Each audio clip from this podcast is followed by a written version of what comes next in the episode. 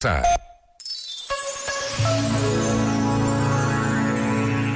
Sobre a necessária relação da Igreja com a arte, afirmou em entrevista Dom Manuel Clemente. O mundo da arte, da literatura, da criação é particularmente sensível ao tempo, à interrogação, e tenta dar uma resposta plástica, literária, musical. Estar atento ao mundo da criação artística é estar atento à realidade, ao que cada tempo nos sugere. Este momento está disponível em podcast no site e na app.